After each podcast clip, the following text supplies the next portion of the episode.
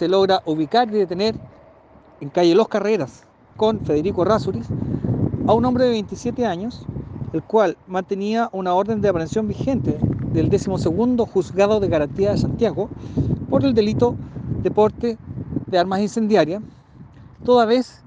que eh, había sido detenido el año 2020 eh, portando bombas Molotov en el contexto del ataque a un cuartel policial, específicamente de la subcomisaría de Carabineros Parque Brasil en la comuna de La Granja.